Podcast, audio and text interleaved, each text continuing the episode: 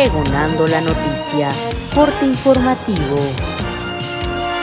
El exdirector de Petróleos Mexicanos, Emilio Lozoya Austin, acusó al exgobernador de Oaxaca, José Murat Casab, de haber sido el gran negociador en el Pacto por México al haber recibido 84 millones de pesos como parte de los sobornos de Odebrecht.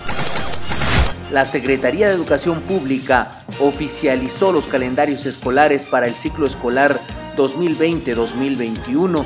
El calendario cuenta con 190 días para el ciclo escolar de escuelas públicas y particulares incorporadas al sistema de educación nacional, mientras que para las escuelas de educación normal el calendario es de 195 días. La Organización Mundial de la Salud informó que no hay evidencia de que el coronavirus se transmita a través de los alimentos.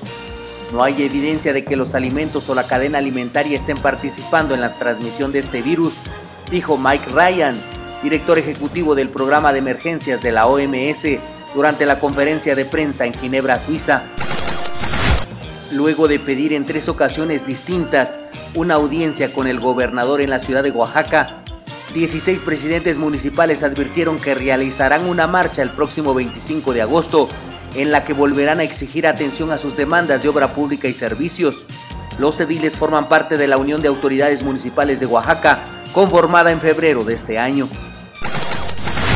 A más de tres años de que habitantes de San Pedro y San Pablo Ayutla se quedaron sin agua potable por la destrucción del sistema de distribución que hicieron sus vecinos de Temazulapan del Espíritu Santo, autoridades municipales pidieron la reconexión inmediata de las tuberías, toda vez que provienen del único manantial que los abastece.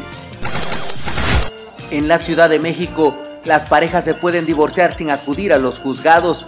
El requisito indispensable es que estén en completo acuerdo, que hayan convenido sobre los hijos y los bienes a dividir. Les esperamos en Pregonando la Noticia de Sachila Radio en punto de las 2 de la tarde.